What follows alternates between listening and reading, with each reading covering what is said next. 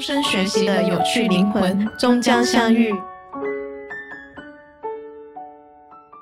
有一定的帮助，对它是一个基本门槛，我达到了。但是更重要的是，在这个过程里面，我的能力提升了，呃，就是思考深度提升了比较大，相对于本科来说就更扎实了。这个学历对我们的帮助更多的，嗯。刚开始的表现可能是呃在第一份求职的时候的那个纸面上的东西，但实际上对我们个人塑造的比较大的，还是在那个学校的环境中，实际上你有一个怎样自由的成长的一个环境。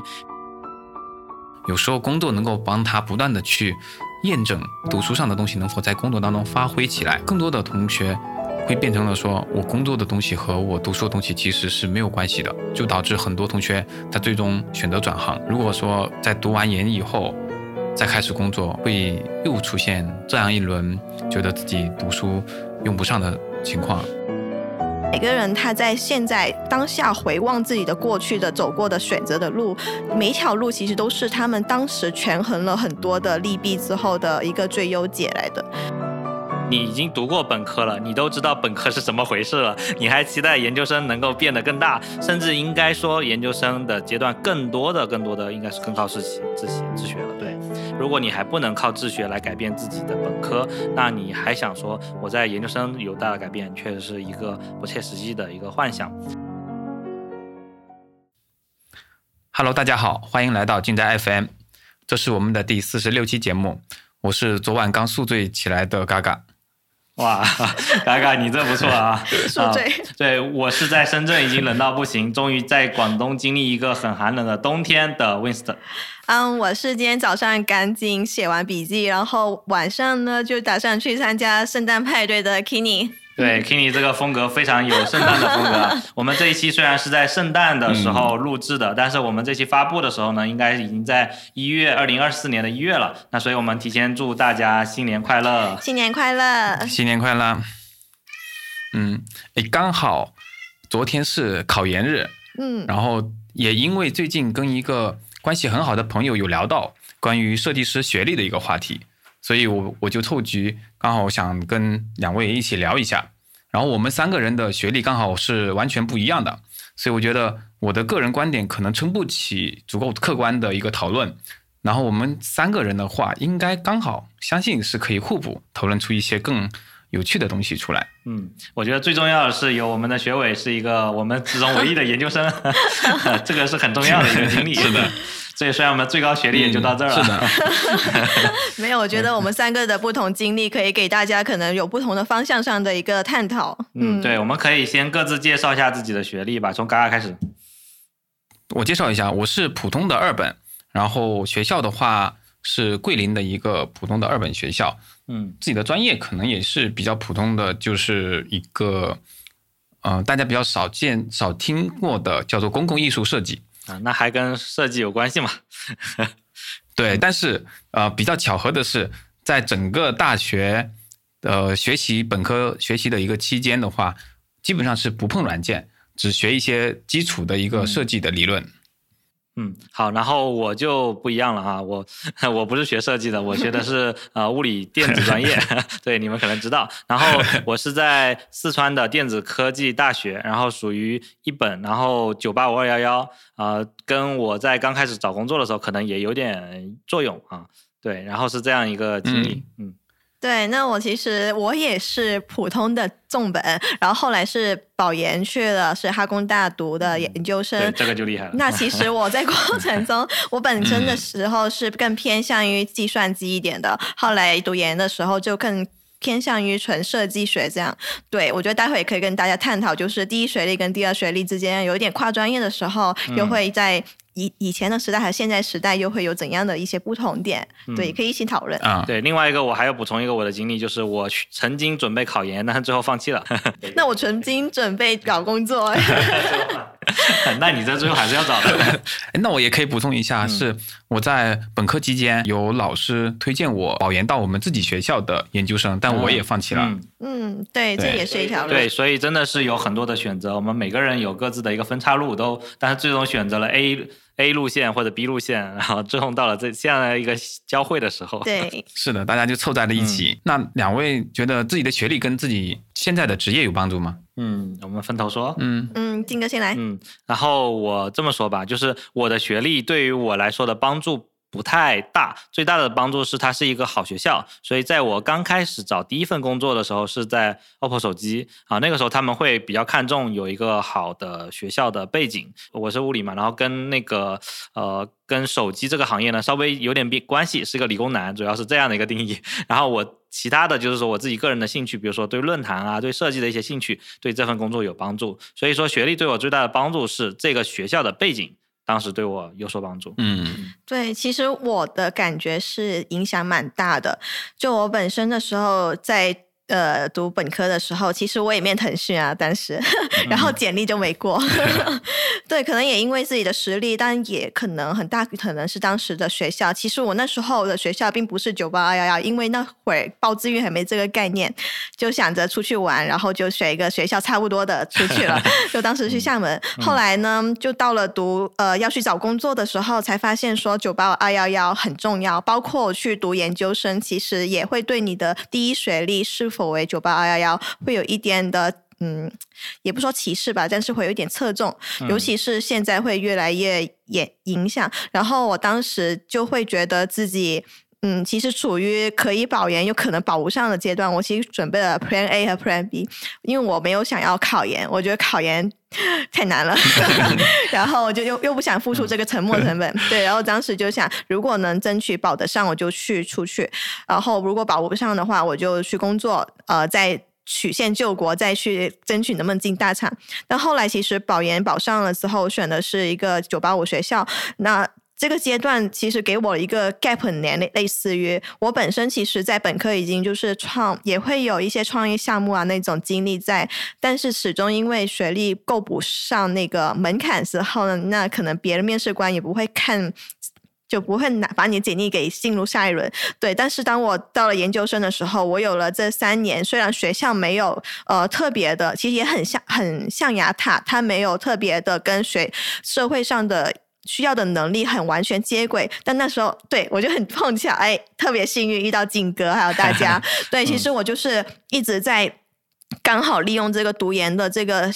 期间，这个时间更沉浸的去，不仅吸收学校的东西，我还去外界去寻探、寻找、探寻更多对需要于在社会上去应聘大厂的时候，大家需要的东西、能力是什么的，产出方案，然后产出的思考要什么样的，就一直在多方的、多元的一个吸收。我觉得学历给我的职业帮助，嗯，有有一定的帮助，对它是一个基本门槛。我达到了，但是更重要的是，在这个过程里面，我的能力提升了，呃，就是思考深度提升了比较大，相对于本科来说就更扎实了。所以，在我嗯拿到，其实学历更像是一个你在笔试或者出面的时候的一个入门关，但你往后能不能跑通，就因为像校招，他要经历四五六轮甚至九轮，就是你往后面能不能一直。闯关闯到底，更看的是你本身的实力水平。嗯，对，这个我很认同。是的，嗯，是的。我自己的话，其实本科是一个非常普通的一个二本，叫桂林理工大学，所学的专业也是。在学校里面不是重点类型的专业，呃，公共艺术设计。大学里面学的东西大概就是做雕塑，然后做陶瓷这类型的，就是 专业课。很浪漫。对，嗯，就是比较像玩一样的本科学习过程。然后能够给到我的帮助就是啊一些基础的设计理论，但几乎。整个本科学习期间是没有接触过任何软件的，大概就是自己毕业以后开始接触。我觉得我的学历给我的帮助，其实应该是我的专业比较对口，因为我当时刚毕业的时候想找的方向是广告方向，然后广告设计方向的话，其实针对于说对口的，其实它不会有那么的要求那么高，不管你是什么类型的设计专业的，能够融入到你的创意当中。他们都比较认可，所以的话，基本上等于说是你的想法和你最终的作品能够凸显你的个人特质。这是我当时在毕业以后求职的一个过程，这样子。那我很好奇，就是像嘎嘎学的这些专业，对你后来的工作帮助呢？有吗？对，嗯，我我觉得是比较少的，但是呃，有一个点是我觉得比较在精神上有帮助的是，之前做的一些包括陶瓷、包括雕塑，它很多是考验耐性。很多东西就是得打磨，所以在工作当中很多东西，我觉得没有受到特别大在耐心上的一个需要再去打磨的点。可能我自己本身也会比较有耐心，匠人精神就是耐得住。嗯，对，我觉得会有这个关系。那其实嘎嘎这点提的很好，就是说可能这个学历对我们的帮助更多的，嗯。刚开始的表现可能是呃，在第一份求职的时候的那个纸面上的东西，那实际上对我们个人塑造的比较大的，还是在那个学校的环境中。实际上，你有一个怎样自由的成长的一个环境。比如说，我在电子科技大学的时候，虽然说可能回过去想说这些专业其实对我来说的意义没有那么大，但是我学的这些跟计算机相关的东西，可以很好的去塑造我相关的一些思考的呃理论的一些知识吧。然后另外一个是图书馆，是我在考研期间或者说在本科期间期间都很。经常的去泡的一个地方啊，就真的是在我大三的时候，就就每天都在图书馆里面自习，然后学各种计算机的知识。因为那个时候我就想去换一个专业，就考研的话，我就去换个专业，考到计算机去。所以我大概是自学了六个月的计算机的知识。啊，然后到最后十二月底的时候，最后要考研的时候，最后我选择放弃嘛。对，但但是呢，其实我是都学到了。呃，但我我放弃的原因是觉得我学的应该还不够，不足以真的能考得上。然后呢，与其如此，我还是 不要接受这个挑战了。对，对于一个很喜欢接受挑战的人来说，在那一次的压力是我之前可能没有太经历过的。说你自己给自己的这样一个压力，同时你又觉得自己一呃读的远远还不够。嗯，我觉得可能也是。一个，也许哈，我去努力，我可能能上，但是呢，呃，那时候就选择，我觉得可能有更好的方式去找到工作，嗯，比如说，呃，像那个时候，我是看到了有很多游戏杂志的编辑，我说，哎，我好像，呃，可以去试一下，呃，所以我后来就想说，我要去往那方面试，我就没有说我要去再去考研了，因为也是那个时候考研的目的可能。只是单纯的是一个学历，所以我嗯没有很强的一个动力啊，然后以及我自己可能有一些额外的兴趣，我就想先去试一下，所以才这样放弃的。但所以如果我后来没有找到工作，可能也许这就是另外一个故事了。从现在去回顾的话，你会觉得，嗯，就现在在在想的话，觉得有可惜的点吗？嗯，也许考上的，然后就是后面的一条路可能就不一样了。对，其实如果让我选的话，我更后悔的是我的本专业没有选计算机啊。对，那样的话，我觉得就足够了，并不需要去考研考计算机。然后呢，我这个人一向是不太喜欢后悔的，因为如果说我选择了 B 路线去考研，考上了计算机，那我就不会遇到后来的净扫。就哪怕只是从第一个节点，我就已经放弃了我去后悔的这条路。对对，所以那还有说。后面的这一系列的选择，而且，嗯，哪怕是，嗯，我我后来是秉秉承这样一个观点哈，哪怕是你后来读研读了两三年，你的经验的成长。在那个阶段，可能远不如我在啊，无论是在互联网公司还是在手机行业去工作个两三年，他的经验成长，以我觉得是完全不输给在学校里面去读的啊。但是呢，也那是我那个年代，我那个年代是零九年嗯毕业的时候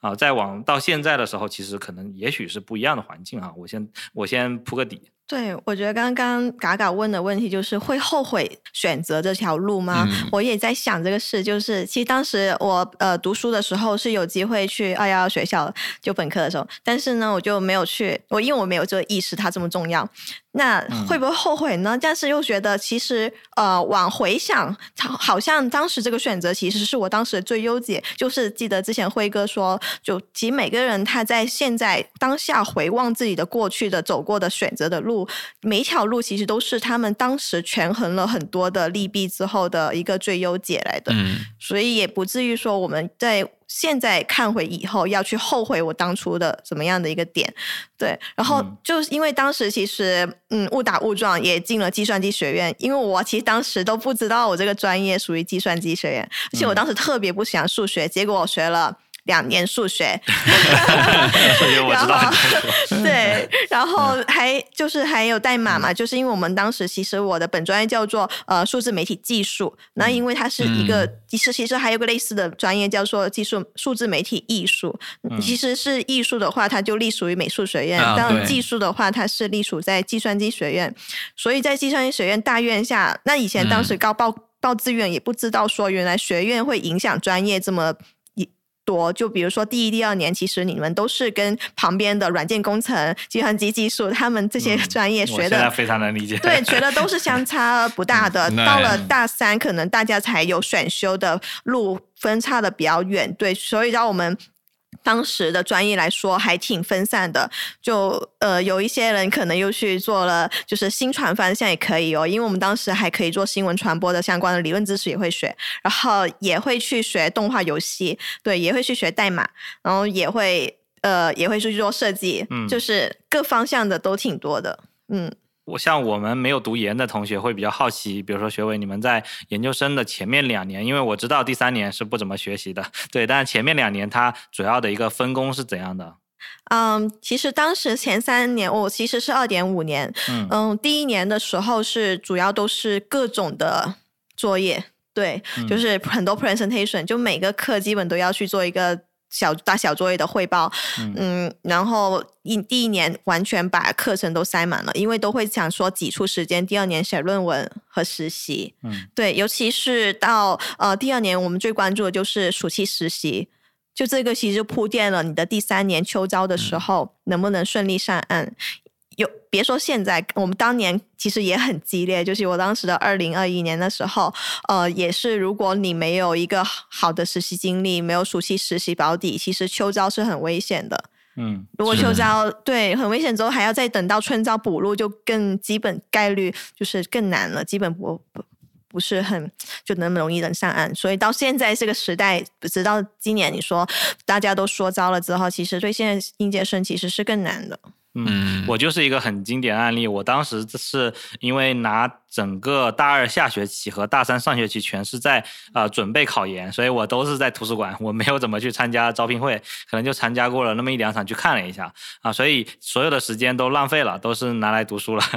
对，所以那个时候是没有实习经验的啊。等到哦，好像哦对，那个暑假好像有有过那么一次吧，但是比较短啊。然后等到我真正放弃考研，准备去呃找工作的时候，才会发现哦，整个的实习经历是。这么重要，所以我大四下学期是临时的去找到了一个企业来深圳去实习啊。我之前也有分享过，说来深圳去做了一个一次做淘宝的客服加美工的一个综合工作。对，虽然说这是一个看起来不太起眼的工作，但是我觉得是对于我做设计的一个启蒙之路吧，也是比较重要的。所以呃，那个时候的实习是至少是有，在我那个时候是有会比没有好。那等到可能再过了几年之后，是越好的实习经历越好。那等到学委这个时候呢，基本上都是在。啊，拼大厂的，对，所以大厂的实习经历了，就大厂相关 实习经历，对，就偏的经历还可能没有用，对，还得是对口的。比如你就要面交互设计的，嗯呃，工作，那可能你在实习的过程中就有交互设计相关经历。你如果拿的是产品经理或者是一些运营，那也不行。是的，会相对好一些。有些人真的是拿着各种社会调研的，就是或者说去去什么店里面打工的那种，就真的完全没有意义了。嗯，我也挺多的，我觉得。之前三肥说他是，就我们有一个星球同学，他叫他说他是打工皇帝的时候，我再想想，其实我也可能是打工皇帝。是吗？我我的本科的阶段，其实我打了好多种工啊。那也挺不错的。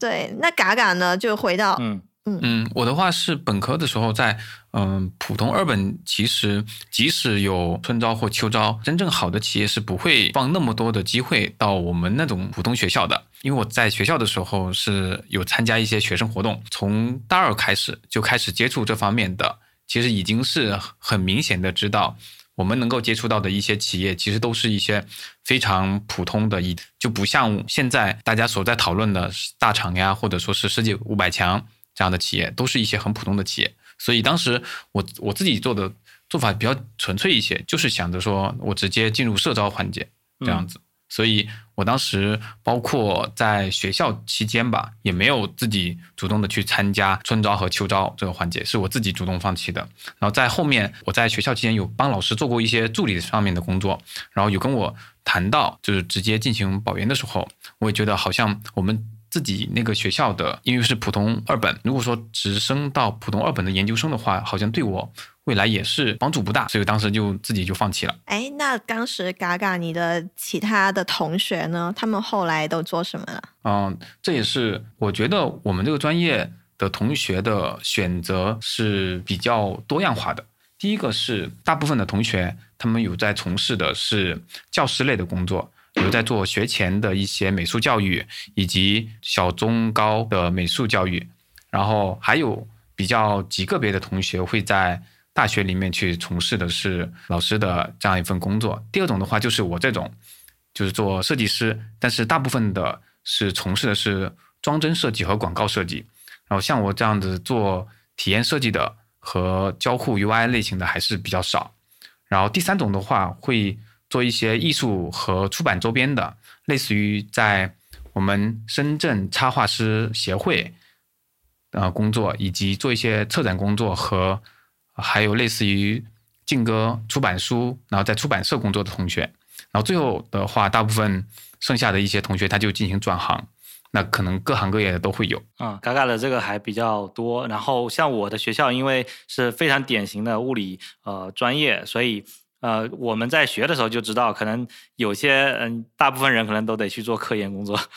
然后有少部分是留校，然后呢，还有很多是去，比如说像华为啊，跟这种硬件通信相关的企业去工作。那我知道的都是这样子，然后像我这种转行的人是非常少的啊，因为本身的专业它是非常垂、非常垂类的。其实我的本科当时的学校就刚刚有说，我们的学的东西、学的课程很杂，所以在方向上，大家有的就是确实也去做程序员了，就是说前端开发，也有的去转做游戏开发，对，因为当时也学 Unity 嘛什么的，然后对，然后也有一些是去做摄影，因为我们当时还有摄影课。然后就去开摄影工作。室，对，然后有的就做的是新闻传播，然后去的是嗯，类似于传媒类的那种，对，然后还有什么哦，也有些是转行的，可能就考公务员啊之类的。那蛮计算机学院的，因为听着，嗯，都是相关的。然后哦，对，还有一种就是我们现在这种设计学，然后就会做相关的一些设计的，比如就做 UI 啊，做 US 这样子。哎，对，但是你说的是呃研究生的同学吗？呃，本科。对，本科的，对，研究生应该更偏设计了。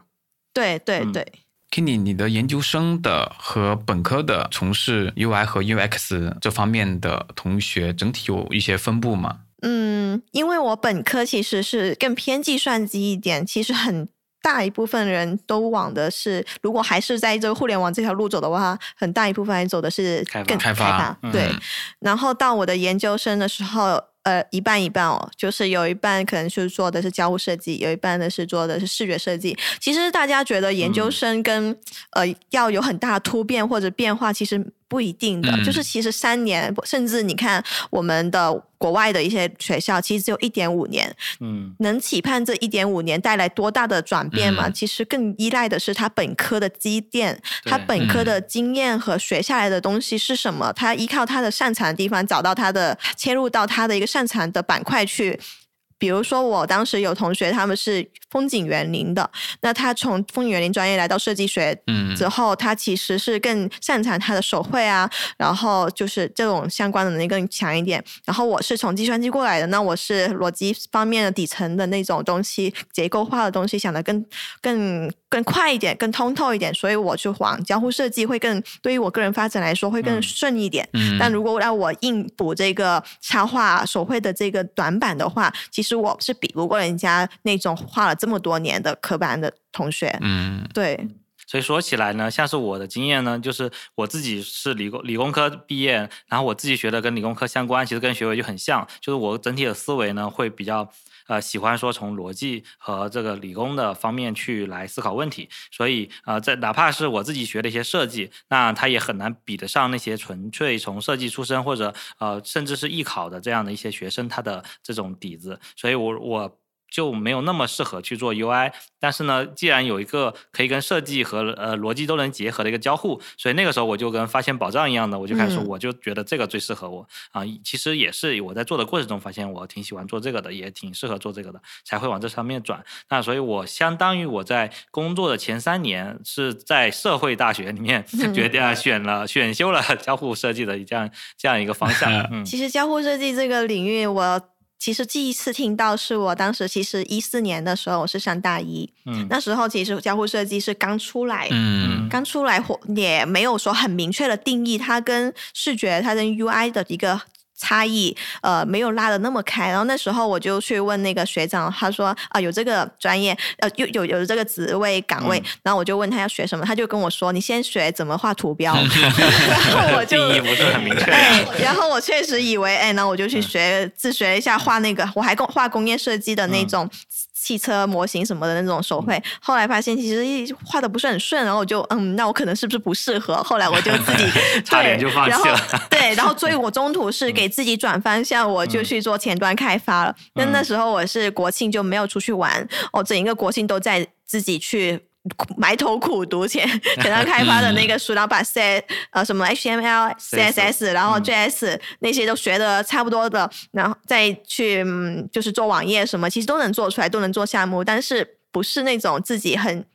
就是我不会看到代码会发光的那种人，所以有点是抗拒我的一个本心去做的这个岗位，我就会问自己：你未来工作真的是想要长期只？做这个事情嘛，后来想想就这样子自问之后，觉得不是啊，然后我就。在想我有没有其他说哦，又去看回设计。对，所以真的不能说违背本心去选择自己不喜欢的那个方向。就像是我这个物理专业也是啊，听说啊这个东西好好找工作，然后我才往这上面选。但其实我真心肯定是选择计算机的。那如果说我当时就选计算机，就不用后没有后面来的这些事。然后同时我在纠正一下刚才学伟说的，二零一四年不是 交付刚出来，而是可能在国内的认知开始上升的一个阶段。呃，真正交互设计应该是上个世纪七八十年。代就已经有了，然后呢，等到我们国内呢，其实是在大厂，比如说像腾讯这些呃企业，它会有交互设计这样一些岗位，可能是在两千年出头的时候就已经有了。那等到我们大众的企业开始认知呢，可能是在我的那个二零一零年，或者说再早一些的时间，慢慢的是这样一个覆盖，在最后再覆盖到大学，甚至是现在大学有交互设计专业的这样一个阶段，它是一个很长期的过程。那其实如果说我们在呃很早的这个求学阶段就知道这样。一个专业其实会更适合我们，大家能早点找到嗯适合我们自己喜欢的东西。对，就这里又发现一个问题，就是我觉得学校的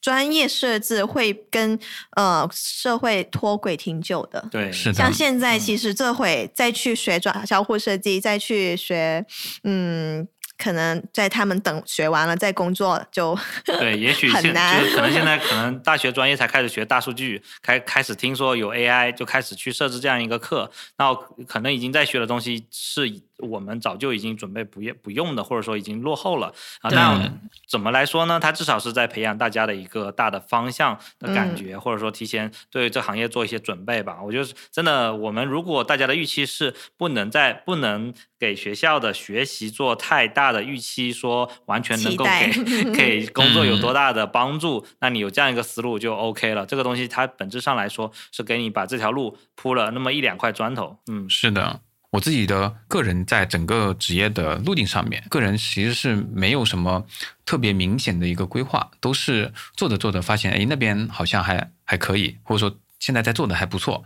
就往自己在做的方面多打磨打磨。对于我自己个人来讲，没有那么着急的去提前去定，这也是我比较羡慕 Kenny 的一个点。他在大一或者说就是研一的时候，就有以这样的认识和以及。能够找到这样一个同行的人，找到一个圈子，能够一起跟大家一起去进步，这我是觉得这是我想象不到。说如果说我能够那么早的有这个意识，然后后面我自己能够做到什么样的程度？但我自己的感觉是，啊，我尽可能的在每一个阶段，在当下都是比较认真的去做我当下的事，包括我刚开始做广告，然后到做视觉 UI，然后。在顺着到交互体验一一方面做下来的时候，我觉得好像也还行，没有在一个地方停留太久。就是原地踏步的那种状态，都是一直跟着大家在进步吧。所以我自己的理解是，呃，我的学历可能对我来讲就是给了我一个进设计啊圈子和设计行业的一个门槛，后面我就是自己在那边瞎跑，然后找到一个不错的，就是能够学习的对象，然后就跟着，然后慢慢慢慢的就发现，就哎，原来跟大家相处的还不错，然后于是我就在这个圈子里面慢慢慢慢的自己就是有自己的深耕的地方，这样子。嗯，是的，其实呃，就像我们刚才说的，就这个专业和这个学历，它其实本质上它就是一个敲门砖。那它的目的达到了，那就 OK 了。嗯。但其实我也会遇到有很多同学啊，之前也问过我说，我现在要不要考研，或者说我现在的这个学历是本呃是专科，我要不要专升本？啊，就是如果说问到这种问题的时候，刚开始可能我们会觉得好像没有必要，但是你实际上再去深入问，就会发现。其实他们是有一些深入的痛点的，比如说，作为呃想专升本的同学，他确实是在求职的时候经常遇到，呃前面的这个面试都 OK，到到最后被 HR 卡在了学历这一关，说你们大厂真的都这么在乎学历吗？嗯，对，就会会问出这样的问题。其实，嗯。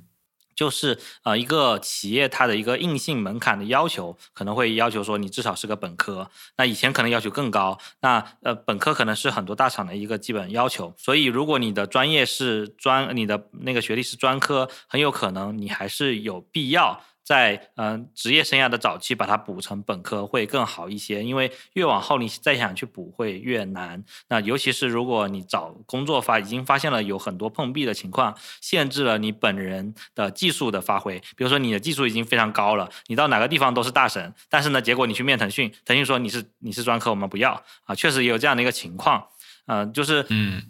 哪怕你是一个三本或者说野鸡的本科啊，那都行。就是很多很多互联网公司已经不挑了，但是 HR 就是有这样一个死死门槛限制，不是说哪个人能决定的。就面试官跟你再喜欢你，甚至总监或者说下面的 leader 再喜欢你都不行，因为这是公司的硬性要求。那如果碰到这样的情况下，那你还是能够往上升就往上升。啊，对我其实身边也会有一些真的是学历并不是那么好，但是只要他是个本科，同时他的专业能力特别强，那他也有走到比较高的一个呃职级或者说嗯职位的这样一个情况啊。对我觉得，所以如果你遇到这样的门槛的话，呃，尤其是本科的门槛，那我觉得还是要补一下的。当然，还有一一种情况是呃研究生的门槛。那我之前在金蝶有一个有个领导，他是在嗯。他是在工作的过程中去读研，然后去考研，然后最后把这个呃用业余时间把他考研给考下来的这样一个情况。那他当时为什么要去考研呢？他其实是为了他以后能够再往上升职的一个考虑。就是比如说你到后面的经理，在后面的这个更高的岗位，他是需要你的这个学历不只是本科的。那如果你对自己有这样一个更高的期待的话，其实你是可以。啊，如如果你也了解到你们企业有这样的要求，你是可以再考虑说做一个呃远程的这个呃硕就硕士研究生的这样一个读嘛，我觉得也是一个好的。我其实我当时也动心过，但确实好像觉得必要性不是那么大，而且呃比较不好找这样的一个门路，说去远程考，所以我最后是没有去考。嗯，那我有疑问，就是对于普通人，就是这个普通人。他并没有想要做管理层这种，他只是在纠结我要不要去考研。那这些时候，我我该考吗？就是说，这种同学，普他是普通人，那能力，嗯，他也有社会中工作经历，但他的能力和他的本，他也是本科，那这种同学，他适合去考研吗？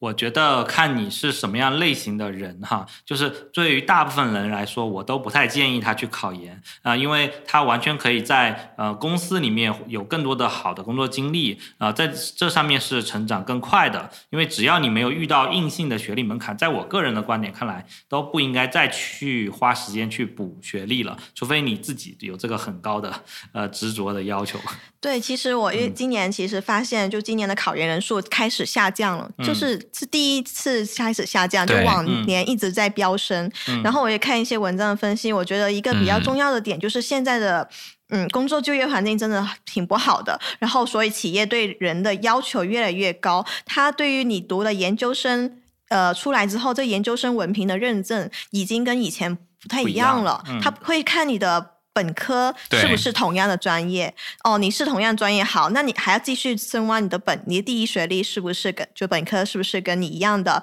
呃，就是也是二幺九八五之类的，它会有一个。类似于金字塔那种筛选的往下，所以即使就算你考了研，也不代表说你是一个研究生，你就能怎么怎么样。很可能你也会是荒废了这三年的一个就业机会。对，嗯。然后其实有很多之前的前辈会建议说，如果现在的呃经济环境不好，你可以去考研，就相当于把这考研当成一个避风港啊。这三年你出来找工作也没有好工作，那你还不如去读个研。那如果你还是在学校的话，嗯，这不失为一个选择哈，就是我刚才说要看性格。如果你这个人是比较喜欢读书，觉得读书能够给你带来很大的帮助，同时现在的这个环境又不好的时候，你是可以考虑这样去读，然后给自己的学历再多加一些，然后呢，把自己的本专业或者说换一个更好的专业，把这东西再多加一点啊，就敲门砖的的重量更加上嘛，然后再读是这样是 OK 的。如果其实你本身的能力就已经 OK 了，也可以找到稍微好的比较好的工作，那其实确实完全没有必要。嗯，我不是很建议所有同学都去选择考研这条路啊，或者说去读研这条路。有些同学他其实就是适合说，希望早点能够在工作当中去证明自己，或者说是在工作当中去找到自己更适合的东东西和更适合自己的职业的路。因为在读书期间和在工作期间，他其实所碰到的事情它是完全不同的。有时候工作能够帮他不断的去。验证读书上的东西能否在工作当中发挥起来，更多的同学会变成了说，我工作的东西和我读书的东西其实是没有关系的，就导致很多同学他最终选择转行。如果说在读完研以后再开始工作，会又出现这样一轮觉得自己读书用不上的情况。对，可能沉沉没成本是更高的。是的，要么你就早点去实习。看看自己适不适合，要么你就，呃，尽快的去工作，让自己去试一下，然后不要让自己。我既读了本科，在这个专业上，研究生又读了这个专业，然后开始工作，我发现我真的不喜欢。对，那就太糟糕了。所以其实刚才嘎嘎说的实习，就是我觉得实习就是一个很好的，让你先步入社会，你让你知道自己的专业是否合适，你是否喜欢这个专业，然后呢，这个呃，你去选择实习的这个职业是否适合你的一个好的方式吧。然后我见过一个实习最猛的一个同学，就是我之前有带过一个徒弟，就是。嗯，他从大大一下学期就开始实习，呃，就是他等到他研究生毕业来来工作的时候，他已经实习的经历可能有六七次，都是大厂。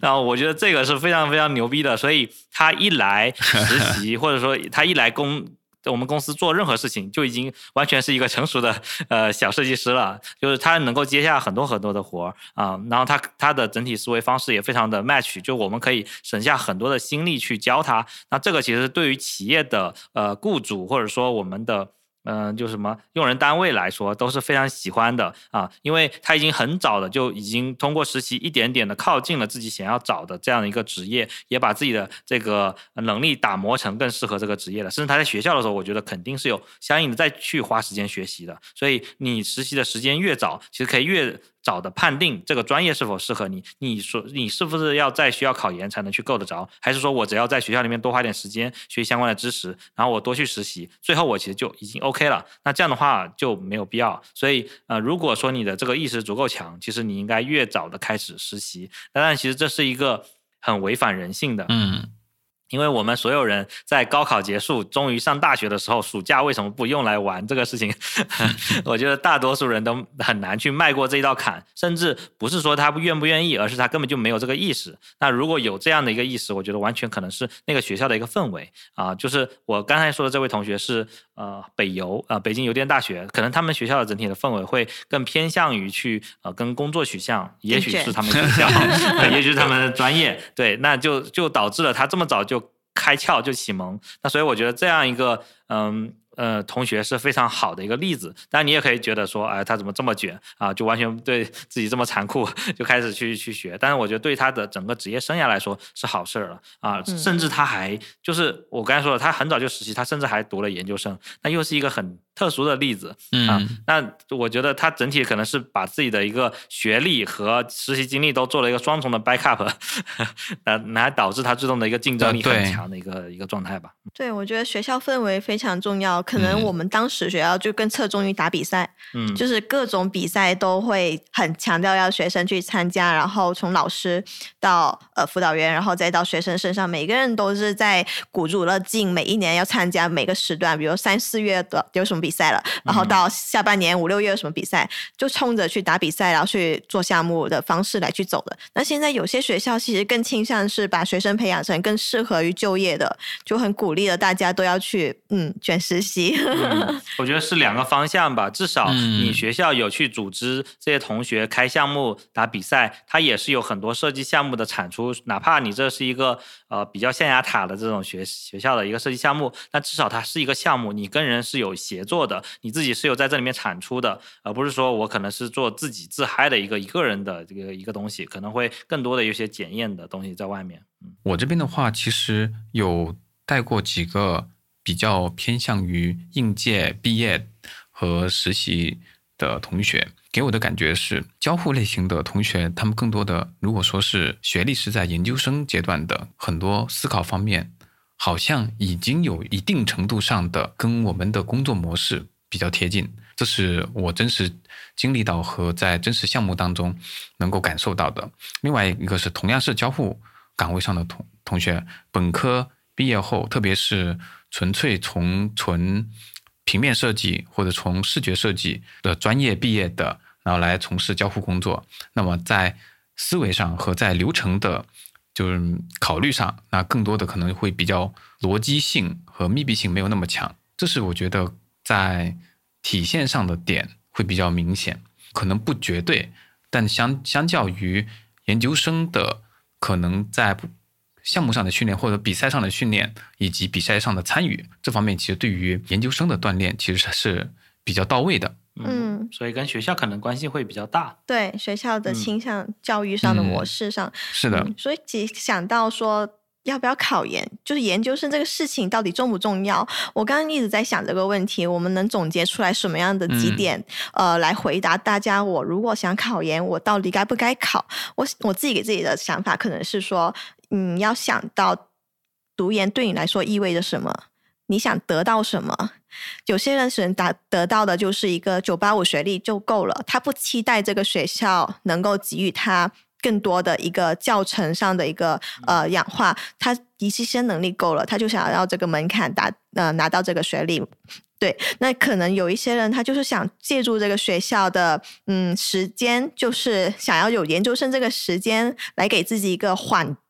过缓就是过度，对过度就业的一个，比如说刚刚金哥提到的就业环境不好，那我就过渡一下，这三年我在象牙塔学校里面好好待着，那再出来等三年后可能环境好，我就业拿着本应届生的一个身份去校招，可以更友好一点。嗯，那这是第二种，就是。想要接住想要得到的这个时间 gap，第三种可能是说，呃，他想要跨专业，就是他专本科专业他就是不很不喜欢，他就想要试一下他自己的一个另外就读一个新的专业的一个可能性。那读研究生也可能也是可能也是一个出路，对他来说都是原因。嗯，还有一种可能，我觉得不是很好的，就是他期待着。研究生能给他一个很大的蜕变，尤其是课程之类的，他从来没学过啊，觉得说我到了这个学校，我到了这个地方，我的课学校课程能够给予我更嗯更深入的一个提升。其实我觉得第四点的这种目的的人呃人，可能很可能会失望。嗯，对，就是你已经读过本科了，你都知道本科是怎么回事了，你还期待研究生能够变得更大，甚至应该说研究生的阶段更多的、更多的应该是靠自习、自习、自学了。对，如果你还不能靠自学来改变自己的本科，那你还想说我在研究生有大的改变，确实是一个不切实际的一个幻想。那我刚才想到一个点，就接着刚才学伟的第二点，就如果。现在的环境不够好，或者说你觉得现在的这个呃学校不够好，专业不够好，就可以像学伟之前的这样一个经历，我要去找到一个更好的学校，给我更强的一个背书，这个专业更贴近我要去的那个岗位。你有可能是从实习发现的，你有可能是从前面的前辈在求职的碰壁发现的，但是你最终你给你给了你这样一个启示，所以你像这个你向天再借五百年，对吧？你向天再借三年的读研时光，然后呢，把自己再武装成一个更适合去读做你这个专业事情的一个人啊。我觉得如果你有这样的一个信心和意向是 OK 的，但是呢，你还是要抱有说这所有的时间里，我都应该除了考研或者保研之外，我所有时间我都是为这个职业在准备，我需要自己去学很多东西，而不是说我就说我一一股脑儿把这个劲冲进了这个读研的学校，剩下的事情。那就交给这个学校了。那你再正常的去读书，那我觉得是完全是在浪费这样的一个时间。你还是应该把呃整个时间调配到往这个职业上去准备的。对，就是读研这些事情是一个手段。对对，不是我们要去呃作为一个目标。他考上了，我上岸了，我考上了就怎么样？但是后面的路才开始。嗯，对，是的。其实如果有更好的样本，是说，呃，跟你同样毕业的同学，你去工作了，然后呢，其他同学去读研了，然后最后出来的样子啊，然后都读同样一个，都做同样一个工作，这样的一个对比可能会更好。但其实，嗯，也不太容易找到类似的样本，嗯，所以可能很难去对比。但我自己是认为，呃，在外面完全是不比不比在学校差的，呃，除非你在外面是。啊，叫什么？你刚工作就开始摸鱼啊，就没有很认真的在对待自己的工作，或者说你去摸打滚爬去找到了，去犯了很多的错，没有真正找到自己喜欢的，你可能浪费了前面几年，那可能是不好的。那只要你刚开始工作能够去面对的就是你自己喜欢的这个职业，比如说设计师，那就不比在研究生再出来找设计师的工作差，因为你这几年完全是在做实打实的经验积累。嗯，对，其实我当时。保研面试的时候，那时候老师也会问你说，你的本科专业跟这个专业有一点相差，嗯，你你为什么想读研？然后我当时其实我就有个很明确的想法是，我要补齐我的理论知识的，因为我之前其实更多的是在实践中实操，但是我的理论基底不够，嗯，就是底层上我去分析我。不能透出来更多的专业底层上，为什么我要这么设计？所以我觉得我要在研究生这个阶段，把我的理论基基础上打打扎实了。我同时加以我的实操，双双线进行，然后朝着我的这个职业道路去冲。我觉得我当时是这么一个思路下来的。对，嗯。然后刚刚嘎嘎其实也有问到，就就是提到说，哎，那 Kini 很幸运，就一直会给自己 呃遇到不同的圈子，然后呃遇到甚后来在读书期间就能遇到静哥这个跑比较好圈子。我觉得挺多同学也也可能我是个艺人，有现在也是挺多同学可能跟我有类似的经历，就是大家会去很主动的迈出来去呃问人，也可能是我跟我个人经历有关，就是我。在每一个地方、每一个可能探寻的方向上，我自己给不了我自己答案的时候，我就会去呃，无论是问老师，还是去问前会问学长学姐，我就会很。很有勇气，也不有勇气。对我来说，可能不是不需要很大的勇气。但是我就会觉得，我需要知道答案，我需要知道一个参考，然后我就会去迈出我的第一步，我去向前靠近，去咨询，去问，就可能也是厚脸皮吧。对，然后当然也是你要有同样的回馈，你也给到他感看到你的悟性。那前那你的前辈，比如可能静哥就能很好的感觉到，哎，这个人有点潜力哦。对，其实无论是多好的前辈，他可能都要觉得。你是有你是有希望的苗子，可能他并没有希望说从你身上得到什么，但是他觉得你啊很不错，他可能会顺路的啊指点你一下，或者说给你一些帮忙啊。但是如果说你自己都没有往这方面去努力啊，就像我之所以会认识像学伟啊、嘎嘎，也都是因为他们在呃努力的路上，其实像我。靠近，然后我也看到他们的一些啊闪光点，所以我才会说，哎，能不能给他们一些帮助？然后呢，或者说呃，跟我们有更多的交流，才会慢慢的形成这样一个小圈子的。对，嗯，哎，这也是我希我希望大家，就是或者说我们的听众的其中的一部分同学，在面对这个问题在考虑的时候，可以想到的点。他们其实更多的呃，更多更优秀的设计师，其实希望的是大家互相的去往更。好的一个特质和我们更优秀的一个品质上去靠齐，我们展现的是我们自己对于这个行业和自己的专业上的一个追求。嗯，对。至于说，就是你要拿着你的学历出来，就是觉得说自己可能我的学历就比别人好，可能在我自己看到的设计的圈子里面，它好像只能帮助你到一定程度。但比如说，可能你在找实习的时候。会比别人多一些面试机会，或者说你找工作的时候，可能第一轮会机会多一点，但真正你在工作的时候，越来越长的时间或越来越久的时间段里面，它的作用可能就会越来越低。对。嗯嗯，所以我现在想补充一下，就刚才其实学伟有提到说我们的这样的一个圈子。那我觉得，呃，听咱们播客的同学可能都是比较上进的一些设计师同学。那如果你想，呃，跟我们有更多的交流呢，其实是欢迎，呃，关注我们的公众号和知识星球的。啊，其实之前一直没有怎么提到过我们知识星球。那如果说你们有有想去一起学习、一起啊互相成长的这样一个小圈子，那静哥是有给大家提供这样一个渠道的。所以我们这次开始会在呃呃播客的这个 show notes 里面放知识星球的一些进入的一些方式。如果你想找到这样一群。呃，共同努力的小伙伴啊，我觉得是可以考虑加入我们来一起讨论和交流。然后我们也会定期会有分享会和一些更多的学习交流的呃机会和形式吧。是的，我觉得如果说你是已经走上社会了啊，没有更多的方式去找找到类似的同行人的话，我觉得这是一个很好的方式。对，我觉得可能我们。不可能，这个星球我们不限于说设计师。我们发现星球里面挺多同学，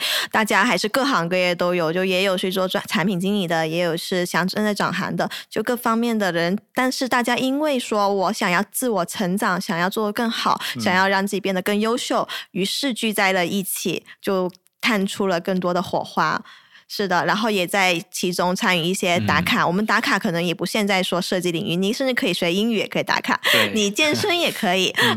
然后早起也可以。是的，对，看重的是改变自己向上的一个这样的一个能量吧。然后，其实呃，之所以我会建这样的一个星球和一个社群呢，也是因为之前有很多同学说，觉得呃，看着我的各种嗯笔记呀或者文章，觉得我的能量很好，希望能够向我靠近，但是我有没有群？群啊，我其实是一个很讨厌群的同学啊，我是觉得很多群大多数都是在一些聊天吹水，嗯，大多是没有什么营养的内容。那我自己很多群我最后都会退了。那我这我现在这个呃核心读者群呢，是我觉最认可的一个群，是我自己建立起来，大家觉得氛围都特别好。因为其实大家都是呃跟我有同样特质的同学才聚集在一起啊，所以如果你有这样的一个呃寻找同行人的目标，我觉得可以考虑，嗯嗯。是的，然后有也欢迎大家关注我们，然后能够跟我们一起去参加我们更多的，就是能够跟大家一起相聚的，然后一起努力的做的一些事情，然后能够跟大家一起进步。对，其实我对于静哥的感受，我最开始其实就是一个很普通的学生。为什么逐步靠近呢？因为是当时了解静哥的书，去了签签售会，然后再一逐步的说看到公众号更多的。嗯，更多的一面吧。其实当时很多的自媒体，很多设计的自媒体，但唯独静哥是一个更立体的人，他会把他的 生活都写出来，对，就把他的开心、不开心的低谷，他怎么样走上来，就我们每个人都会遇到。然后我们就看到说，在这样的一些前辈大佬身上，他们怎么走出来的，逐步的也会翻到自己身上。我也作为一个普通人，我能怎么样去再往前进？对。是，所以再回到刚刚，其实讲到说学历这个东西，我刚刚想到一个比较形象的比喻，就像是我的学历，我的工，嗯，对于工作来说，对于，嗯，就是它就像一个拿了一个号码牌，让大家站在了一个一百米或者是一个马拉松的一个起跑线上。只是让你有资格在这里跑步，但是并不是说你能跑多远取决于这个号码牌，而取决于你自己有没有一直在去呃精进自己的能力，才能让你走得更更远。对，就是这个比喻非常好啊，就是这个号码牌可能能让我们在这里面。站位更稍微靠前一点，或者更靠中心的位置，或者说有更多的观众愿意为你加油。但是实际上，你要能跑到跑得多快，跑得多远，还是得靠你实际上在跑的过程中自己的一个努力。所以不能靠说我要去换一个号码牌，我就这一生我就更好了，起跑线能够比别人更前进一点点。但是你追求起跑线比别人前进这一点点的路上，别人其实已经开始跑了。嗯，所以这个未必是真的是一个绝对的正确。当然，如果说你觉得你的起跑线实际上实在是太靠后面了，你要到前面这个梯队来，那可以考虑啊。所以就是这是我们总体的一个结论吧。我相信大家可能是一样的想法。嗯，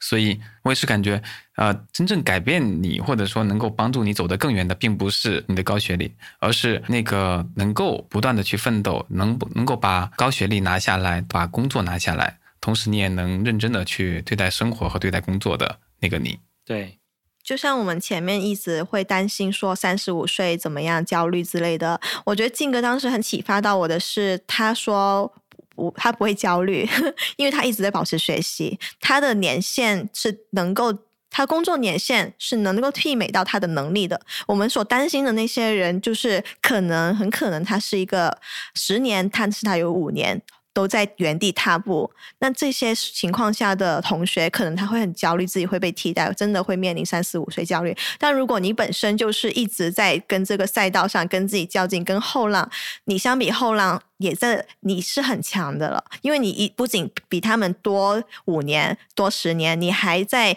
给予他们正在吸收的新事物，你也在吸收，所以你怎么会被退掉呢？对，你的经验是实的还是虚的？就是你经历了这十更多的十年，你是在升级还是在划水？那会实打实的体现到你的等级上的。你的等级真的在提高，和你的等级其实没有提高，这确实差距是比较大的。是否有在持续的成长，而不是说我经常去浪费时间啊？我觉得这样就可以了啊，也不用说卷到那个程度，说每一天每一分每一秒都。必须要怎么样？是的，我觉得持久性这个点很重要。它确实更像是一场马拉松。嗯，我们不是每时每刻在冲刺，没有那么多的力气冲刺。但你怎么样去能跑的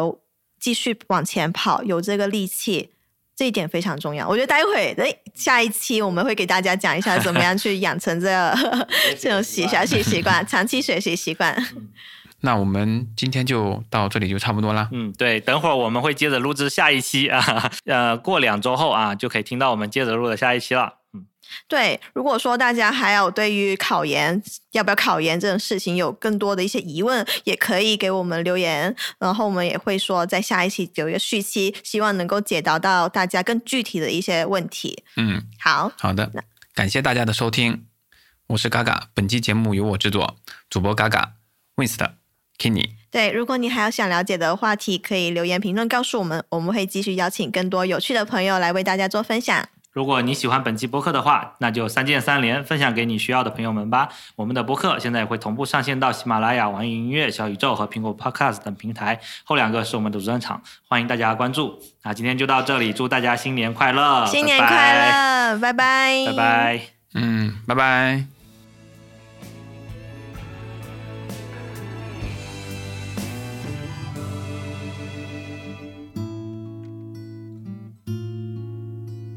我们是聊设计、聊生活、聊科技的尽在 FM，关注我们，终身学习的有趣灵魂终将相遇。